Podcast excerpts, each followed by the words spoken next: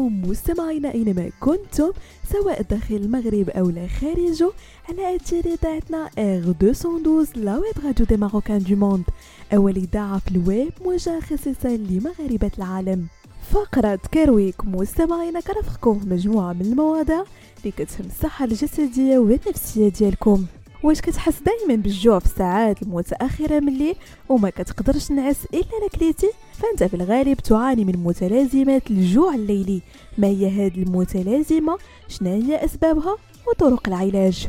بداية خلونا مستمعينا نتعرفوا على مفهوم متلازمات الجوع الليلي. متلازمة الجوع الليلي أو ما يعرف باسم جوع منتصف الليل. هو نوع من اضطرابات الشعور بالجوع والحاجة المتكررة لتناول الطعام. كيتم تعريفها بأنها يتناول كميات كبيرة من الطعام ليلا أي ما لا يقل عن 25% من إجمالي السعرات الحرارية اليومية ديالك. كيعاني من هذا الاضطراب مستمعين نحو 2% من إجمالي السكان في ألمانيا. أما عن أعراض متلازمة الجوع الليلي فكاين مجموعة من العلامات اللي كتشير على وجود هذا الاضطراب.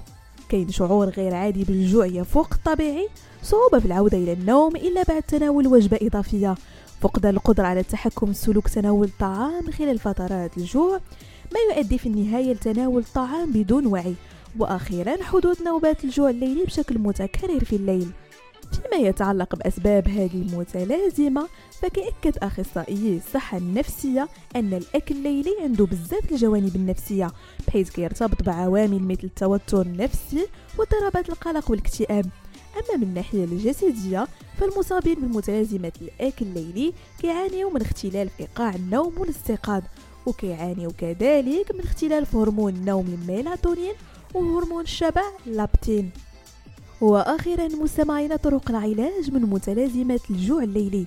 أول بروسيدور كيتم اتباعه هو العلاج السلوكي المعرفي بحيث كيساعد المريض على تعرف الأسباب اللي كتخليه يتناول الطعام بكثرة ليلا وكيعمل على تغيير سلوكه لمواجهه هذا الاضطراب. كما أن العلاج بالضوء اللي كيشمل جلوس الفرد بالقرب من مصدر للضوء كل صباح لمدة 30 دقيقة على الأقل من شأنه أنه يساعد على تنظيم إيقاع النوم والاستيقاظ.